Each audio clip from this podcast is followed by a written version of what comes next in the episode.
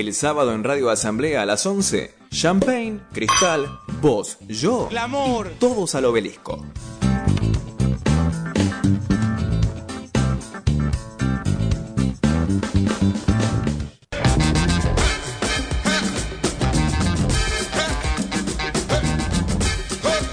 Aquí nos oyen nuevamente desde el aire de Radio Asamblea para conversar un poco de coyuntura latinoamericana, una cosa que nos compete a todos los países, esta patria grande que tanto anhelamos eh, desde, bueno, desde aquí.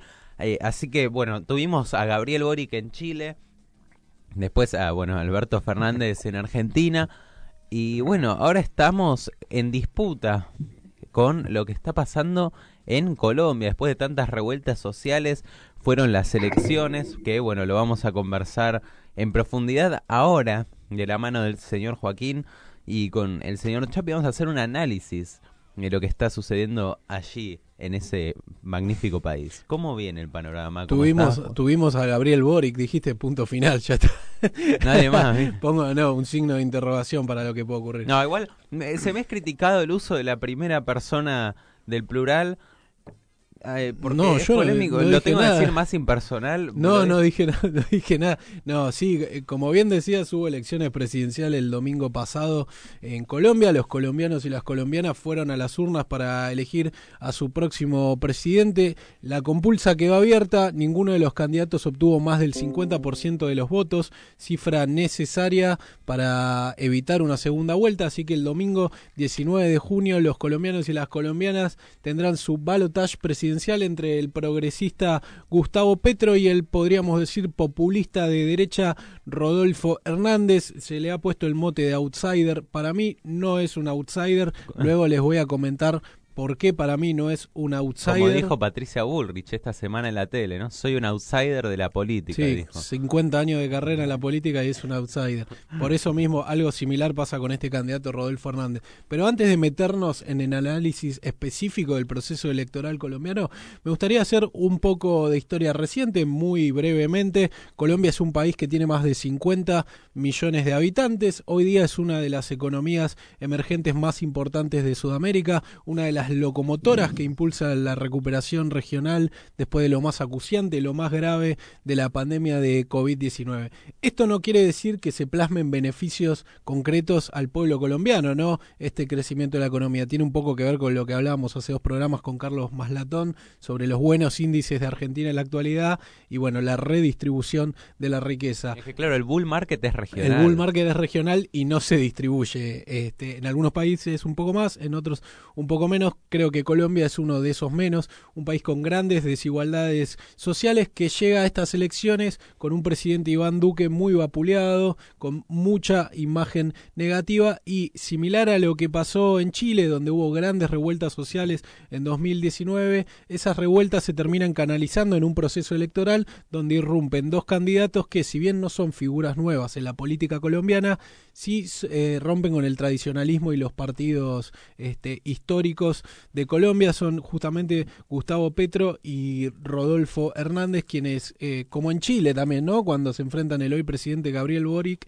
y José Antonio Cast. Cast, dos representaciones enfrentadas y dos, eh, en algún punto, reflejos o productos de, de esta crisis de, de representatividad que atravesó el pueblo chileno y hoy tenemos al pueblo colombiano. Personas de la política con una carrera Sí, sí, ya sí. amplia para la poca edad que tienen. Los dos que han llegado al balotaje han sido alcaldes, uno Gustavo Petro de Bogotá, la capital colombiana, y Rodolfo Hernández de la, de la región de Bucaramanga. Me gustaría meterme, porque hasta ahora hicimos el análisis eh, un poco histórico o breve para saber en qué momento llega Colombia. Recordemos que hay al menos una guerrilla activa, que es el Ejército de Liberación Nacional, que permanece operando en territorio colombiano tras los acuerdos eh, de paz históricos con, con la FARC. Petro, de hecho, fue guerrillero, creo que era el movimiento M19, se llamaba. Luego, Sí, del M19 que tomó el Palacio de Justicia en el 85. histórico, ese, sí, un, un, un, un quiebre fue, o un momento muy importante en, en la historia de,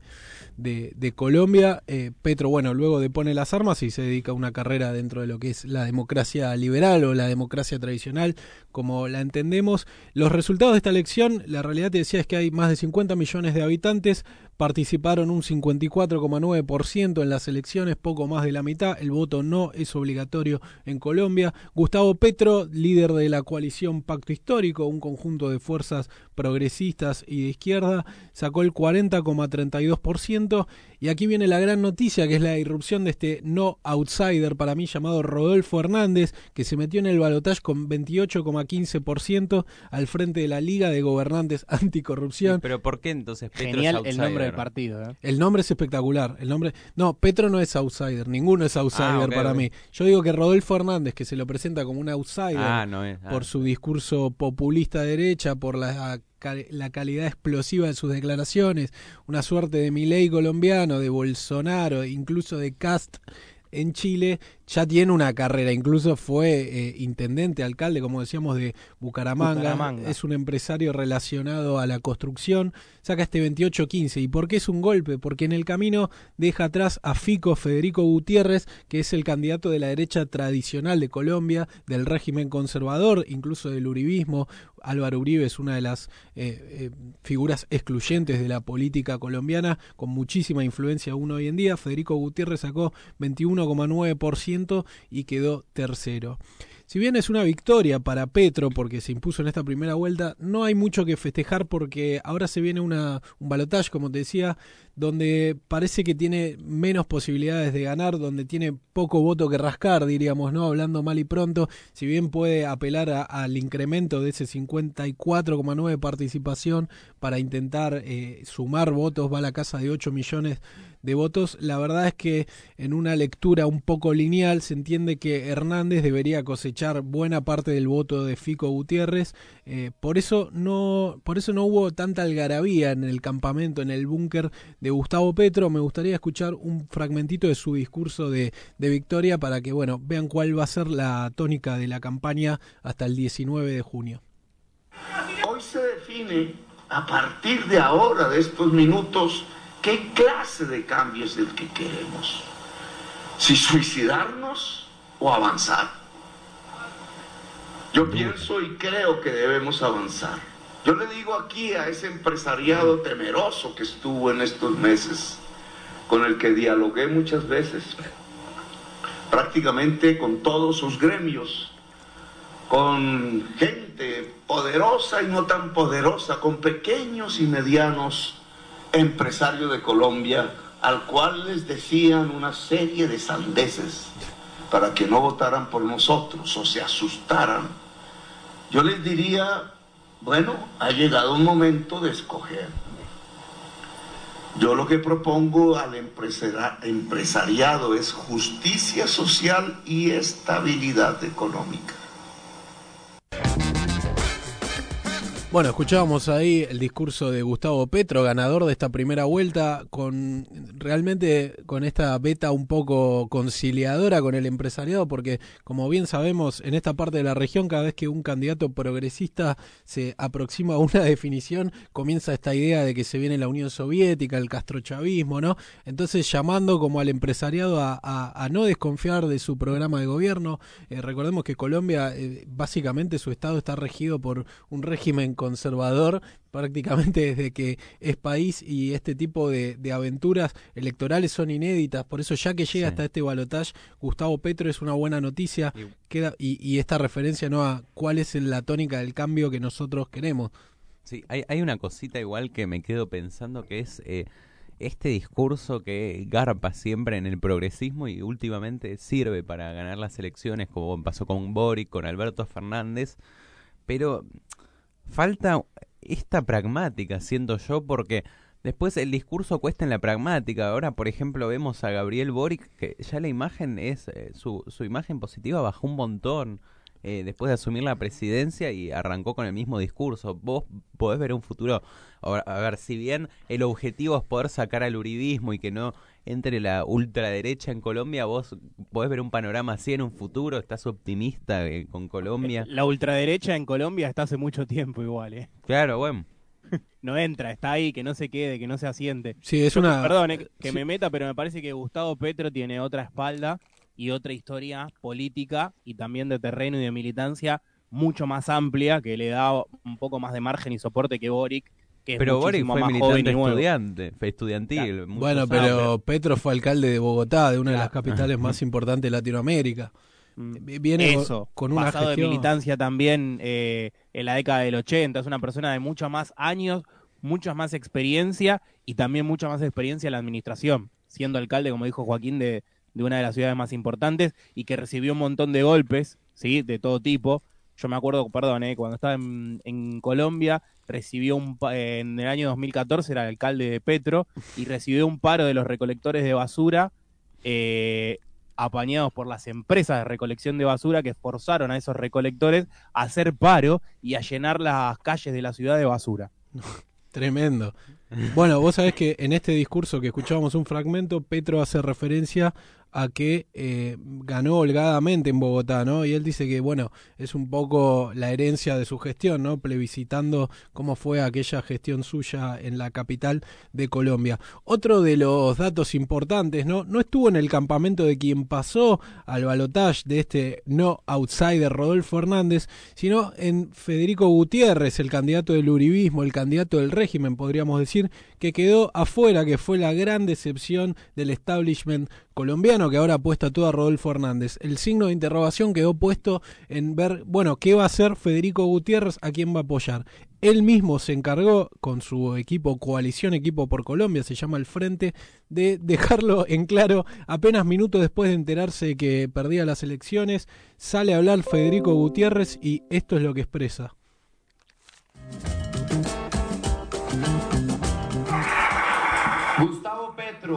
Por todo lo que ha dicho y por todo lo que ha hecho, no le conviene a Colombia.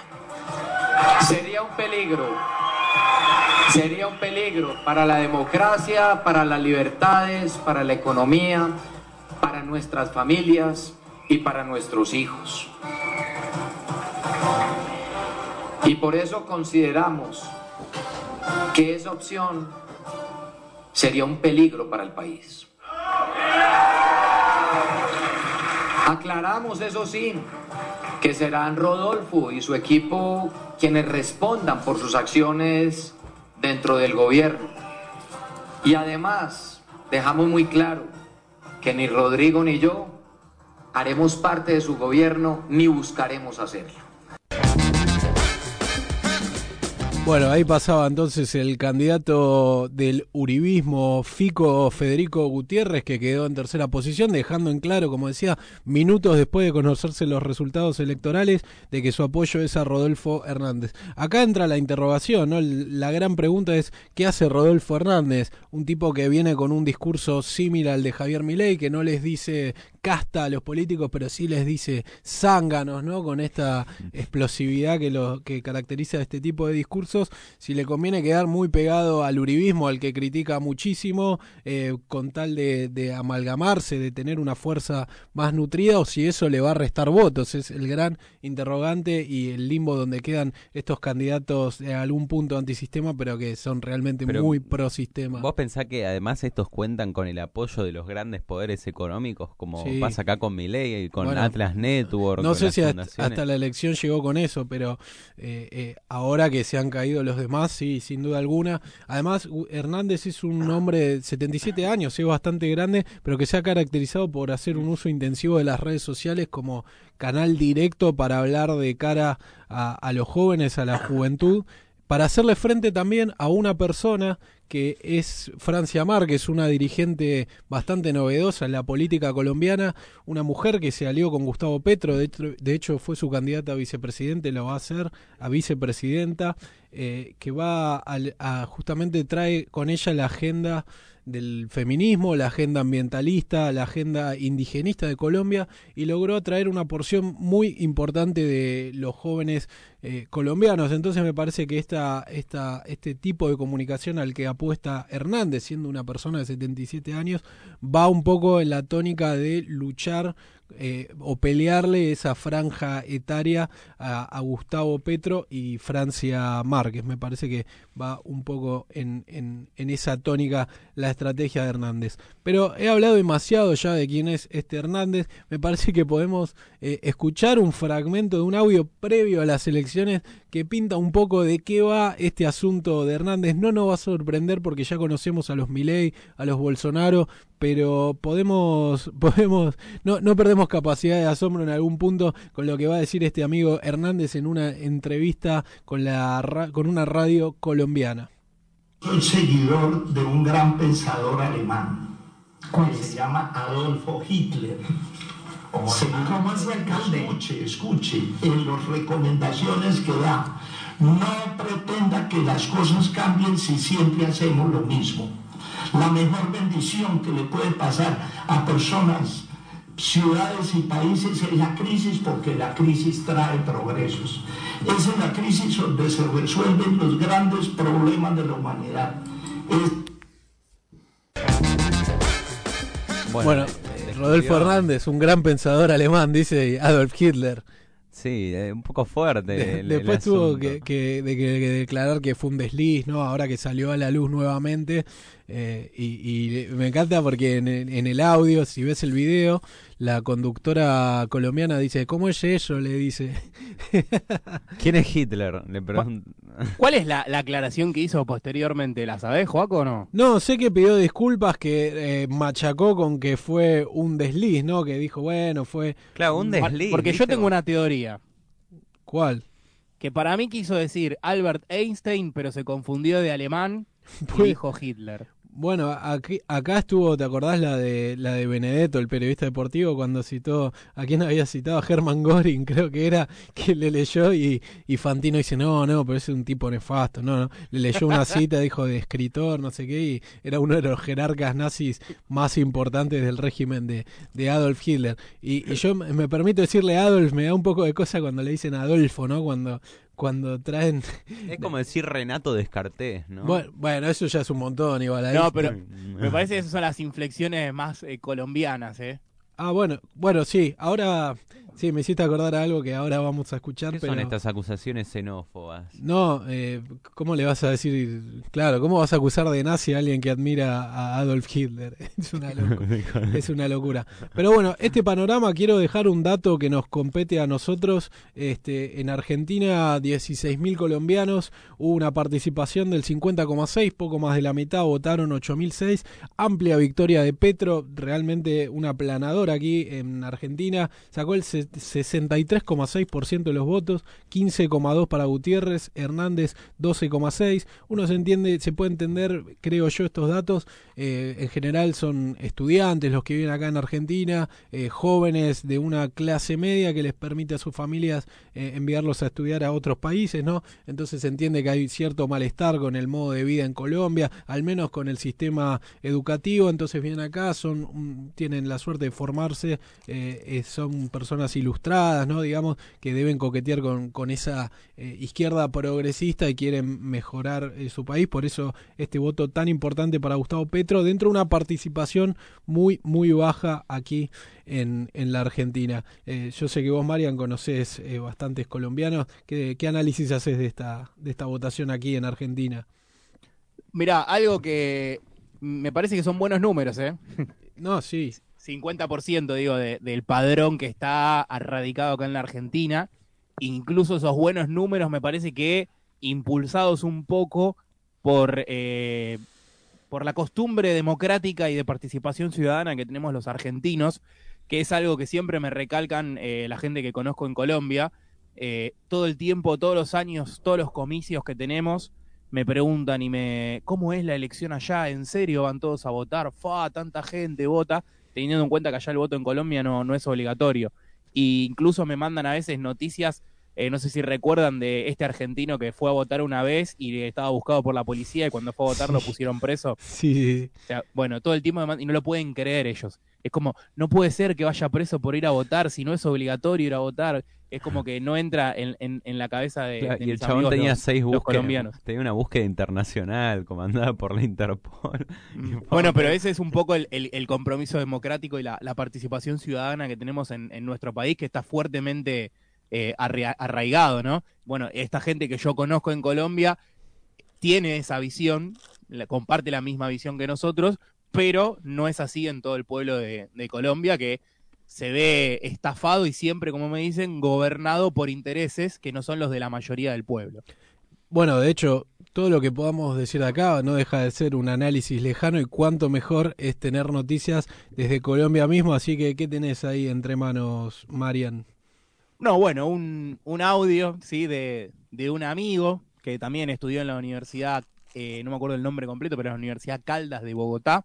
Eh, estudió una carrera que tiene que ver con el, eh, en el medio ambiente, los parques nacionales y los, los paisajes, no recuerdo bien el nombre, es egresado de esa universidad llamada Caldas, y bueno, nos va a compartir un audio eh, analizando un poco lo, cómo llegamos a esta situación de estas elecciones en Colombia. Hola, ¿cómo están? Mi nombre es Sergio, los saludo desde Colombia. Quisiera compartir con ustedes mi opinión, la opinión de un ciudadano del común sobre la situación electoral que atraviesa este momento mi país. La situación social y económica es complicada en este momento. La mayoría de la población está muy inconforme con el gobierno de Iván Duque. Ha sido una administración ineficiente, se ha caracterizado por muchos escándalos de corrupción, crisis económica al interior del país, muchos pequeños empresarios han quebrado, eh, la inseguridad es constante en, ya sea en ciudades o en zonas rurales y los niveles de desaprobación del presidente eh, alcanzan el 80%. Bajo esta coyuntura se presentan las elecciones legislativas en marzo del 2022, donde los partidos de gobierno pierden varias curules y los movimientos alternativos de oposición y progresistas ocupan lugares que nunca habían ocupado en la historia democrática del país. Posteriormente, en las elecciones presidenciales se presentan tres candidatos fuertes. El candidato del establecimiento es Federico Gutiérrez, que quedó en tercer lugar. Fue una especie de castigo que le dio la ciudadanía a este último gobierno tan nefasto para toda la población. En segundo lugar, la gran sorpresa de la jornada electoral, Rodolfo Hernández, un ex alcalde de una ciudad eh, intermedia aquí en Colombia, ex alcalde de Bucaramanga, con un discurso muy parecido al de Bolsonaro, el de Trump, eh, logró las, el segundo lugar y por último Gustavo Petro fue el ganador de la primera vuelta, eh, de tendencia de izquierda y progresista.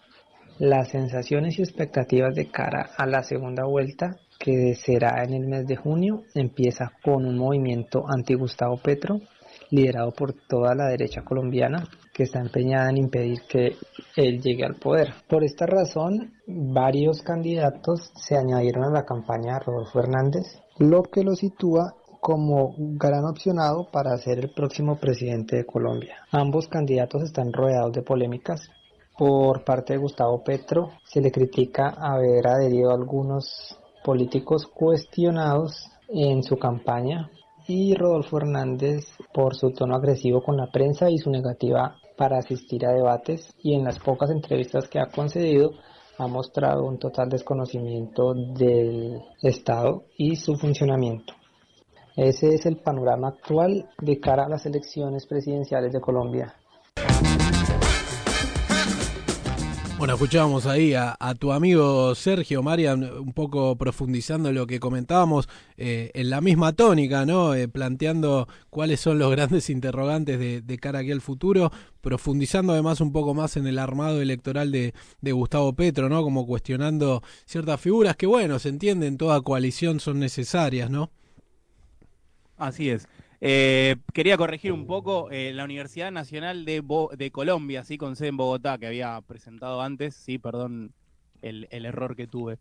Eh, sí, un análisis profundo, em, con obviamente con algunos descontentos en cuanto a que es importante esto, ¿no? Lo que recalca, lo que recalca, digo, que se vio el año pasado. No sé si recuerdan ese partido de Copa Libertadores de River Sí. en Colombia. Mm, Que se escuchaban las explosiones, que se sí, de escuchaban las fondo. explosiones, los disparos y Bueno, demás. y ese fue uno por- igual Porque el otro se llevó a Paraguay, ¿te acordás? Tuvo dos rivales jugar- colombianos y uno se llevó, se jugó en Asunción, cualquiera. Bueno, en un nivel grado de violencia y totalmente desconectado de la realidad, ¿no? La Conmebol hace jugar los partidos igualmente, bueno, en Colombia y después llevando el partido, no, obviamente, a, a Paraguay. Pero ese es el nivel de negación y de violencia del tipo simbólica, del tipo literal, ¿no? De, la policía militarizada que tiene Colombia, que se está viviendo en ese territorio, que siempre fue más o menos de la misma manera, pero en este momento profundizado por Duque, obviamente, como hacía la presentación Sergio, y, llegando la gente a protestar a esta vez, sí, a levantarse, eh, como recién mencionábamos en aquel partido, pero fuertemente reprimida por esta policía militarizada de Colombia. Sí, y además, ¿no? Eh, en el paralelismo con Chile, ¿no? De a revuelto, ganancia de pescadores, podríamos decir, de la emergencia de estas figuras, ¿no? Hacíamos, eh, contábamos de Cast y de Boric, dos figuras que si bien no son nuevas en la política, eh, emergieron con más fuerza que nunca. Bueno, aquí un proceso similar en Colombia con Gustavo Petro y Rodolfo Hernández, y me parece también que acá lo importante va a ser en algún punto, creo que muchos se van a volcar a Petro si es que termina, si termina ganando para ponerle el freno al para probar con una alternativa nueva y va a ser como está ocurriendo un poco aquí en la Argentina, también en Chile, de primero ganamos y después vamos viendo, ¿no? Y, Igual, y- perdón, eh, yo la veo una alianza un poquito más estratégica la, la de Colombia, con un zorro viejo como Petro y una emergente, ¿no? Del pueblo que es Francia Márquez. Sí, yo- En cambio, en Chile me parece que está un poquito más solo Boric en su, en su cruzada.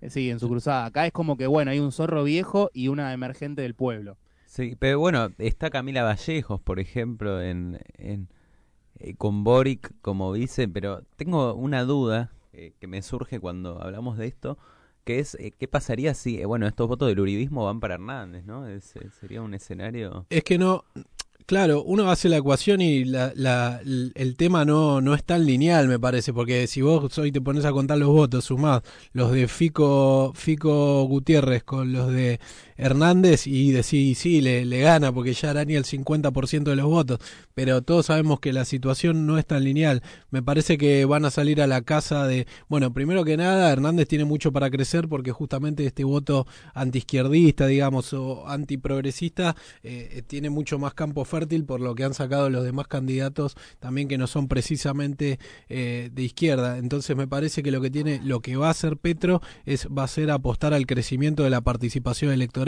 salir a buscar a aquellos que no fueron a votar, a los candidatos menores, no, aquellos de, de la izquierda que nunca eh, cosechan grandes números. Me parece que eso también. Ya hubo algunas encuestas que que estuvieron dando vueltas. Eh, las primeras le dan una victoria a Hernández, 52 a 44. eh, encuestas eh, Colombia, hoy hay una nota en el diario El País, en la, en la edición latinoamericana, eh, que da a conocer estos números. Eh, si bien las encuestas últimamente quedan en la nada, pero bueno, tienen, tienen las herramientas para, para hacer este, estas muestras grandes que nosotros no, obvio, así que son referencias siempre ineludibles. Pero tengo una duda que me surge también, que es, bueno, supongamos que, no sé qué porcentaje, es un 60% aproximadamente fue a votar, supongamos que aumenta drásticamente la participación y sube a un 15%, sube un 15% más de la población, un 75% participa.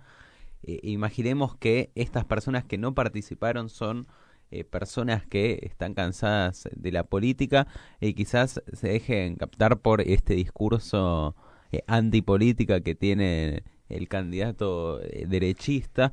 Eh, entonces, ¿cómo, ¿cómo se hace? O sea, que Y, aparece eh, esto ya- y Petro va a tener que hacer un trabajo... Ya estás imaginando mucho ahí, no sé, la verdad no, no sabría qué decirte, pero sí es que... muy complejo el entramado ahí en, en Colombia, ¿eh? Sí, Vos tenés que desarmar tu cabeza de una comunidad ciertamente organizada como tiene la Argentina y, y Colombia a unos niveles de violencia de la que una gran parte del pueblo fue rehén durante casi 50, 100 años.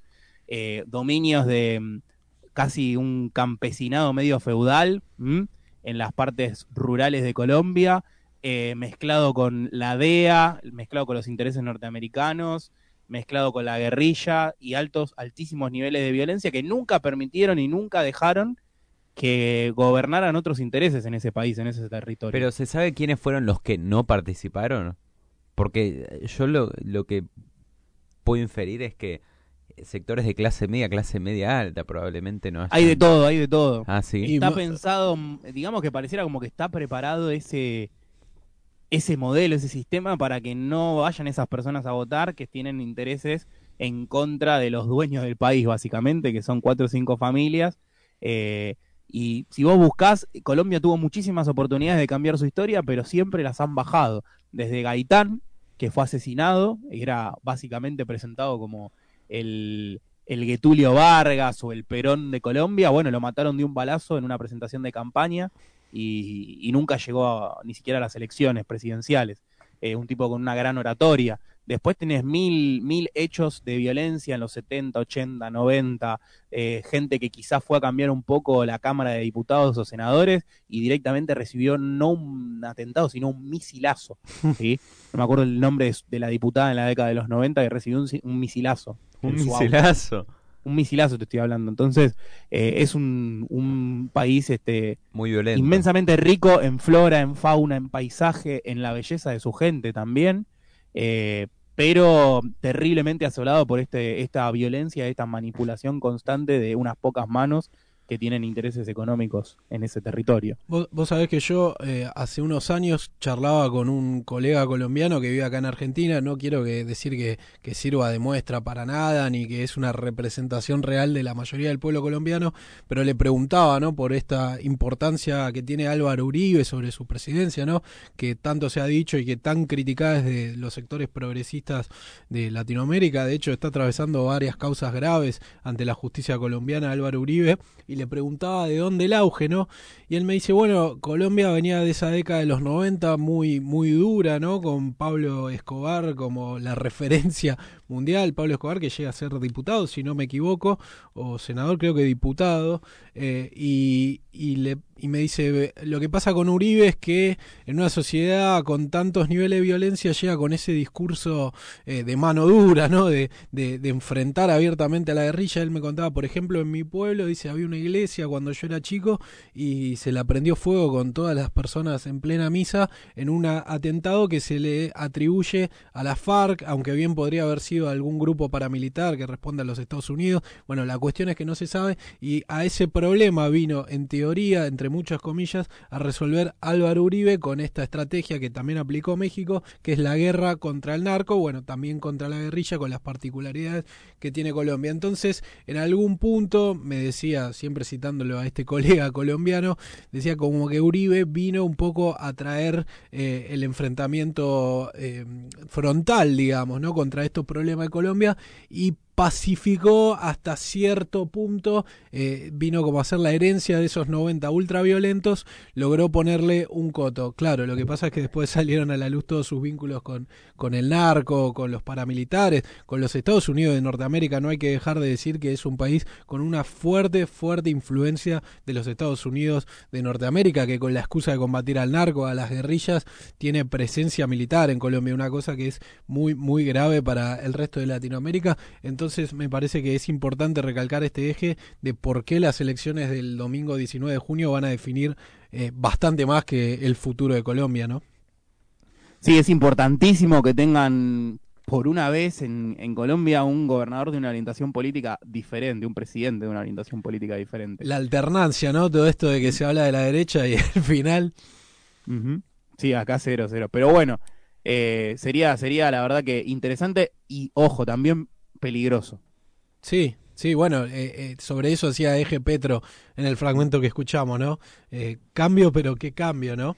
Uh -huh. y, y, esta cosa que, que también quería re recalcar, recién me acuerdo, de que Hernández ya habló de, de segundo tiempo, ¿no? Me causa gracia porque a, a, lo Mauricio Macri, esta tara que tienen los hombres de la élite con, con, con, el fútbol y el segundo tiempo, ¿no? Uh -huh. Bueno, pero claro, lo, Sí, me pongo a pensar en estas advertencias que se hacen para que no avance la derecha, que es lo mismo que pasó con Vox en España. ¿Será el método adecuado? Quizás sí por la violencia que, que hay en Colombia y que, bueno, la gente ya... Es que acá harta. en Colombia es diferente, porque no Sí, es sí, avance sí. de la derecha, sino que Es es, la el- perpetuación de un modelo De- sí, sí, de un modelo que viene igual. hace años y años. Sería Sí. avance de la izquierda en este caso, Claro. este, en algún punto. La derecha tiene que hacer advertencias de lo Sí, que de puede que- llegar a ser la izquierda. Acá No, se y- invierten los roles. Colombia es recontra disruptiva. Y lo, no, pero lo, lo, lo va a hacer, se viene el castrochavismo, ya sin dudas, que ese es uno de los grandes problemas que debe, que ya está afrontando eh, Gustavo Petro para para llevar tranquilidad. Es lo que decía acá Cristina siempre. ¿Cuándo ganaron más que conmigo? Decía Cristina a los bancos, a los industriales. Bueno, ayer le mojó un poco la oreja a Pablo Roca. No, les dice, está bien, ustedes tienen esta ideología, pero si vamos a los números, eh, ¿cuándo anduvieron mejor que, que con el peronismo?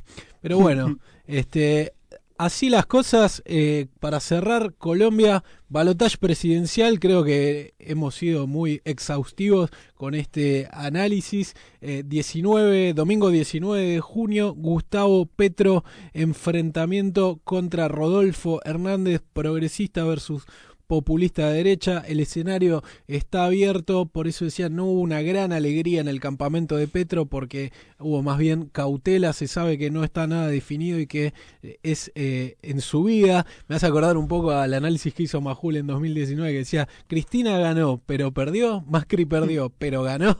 bueno, no quiero caer en ese lugar, pero algo de eso hay. Es totalmente distinto a lo que ocurrió en Argentina. Alberto Fernández y Cristina ganaron primera vuelta a un presidente en funciones. O sea, el análisis de Majul no tenía asidero alguno. En esta ocasión me parece válido plantearlo porque Hernández tiene mucho, eh, Petro tiene mucho que perder. Recordemos que él ya fue candidato presidencial, ya había perdido las elecciones que ganó Iván Duque. Así que bueno, para cerrar, este, le cedo la palabra acá al amigo Mariano que ha hecho una elección musical, experto en músicas colombianas bueno, no tanto como experto, pero haber estado unos meses ahí me, me, presentaron algunos grupos, algunos artistas de diferente índole que la verdad que me han seguido acompañando durante mi vida porque son excelentes, ¿no? Ah, y una curiosidad, eh, con, eh, hay un ídolo en Colombia que es argentino musicalmente. Uy, ¿quién? ¿Quién? Leonardo Fabio. Esa. Muy poca gente en Colombia sabe que es este director de cine, pero lo aman porque es un excelentísimo músico. Espectacular. Sí, banco. Me declaro filo colombiano. Parce. Así. Él vivió mucho tiempo también ahí, así que, bueno, eh, rápidamente. En el tiempo que estuve en Colombia, conocí una banda que me encantó, que se llama 1280 Almas, la recomiendo mucho. Y ahora vamos a escuchar una canción de ellos que se llama El Platanal, que tiene una frase muy interesante que resume todo lo que es la historia de Colombia, que dice, todo sube para el que es pobre, la comida y la tristeza y el promedio de las balas que le dan por la cabeza.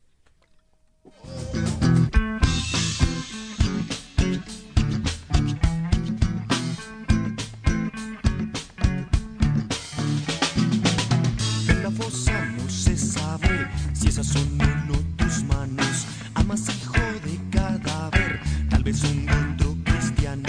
O te suben a un tren militar cuando ya eres. Ya no puedes ni llorar, ni siquiera cerrar los ojos. Y te van tirando al mar, pasto para los peces grandes. Muerte, muerte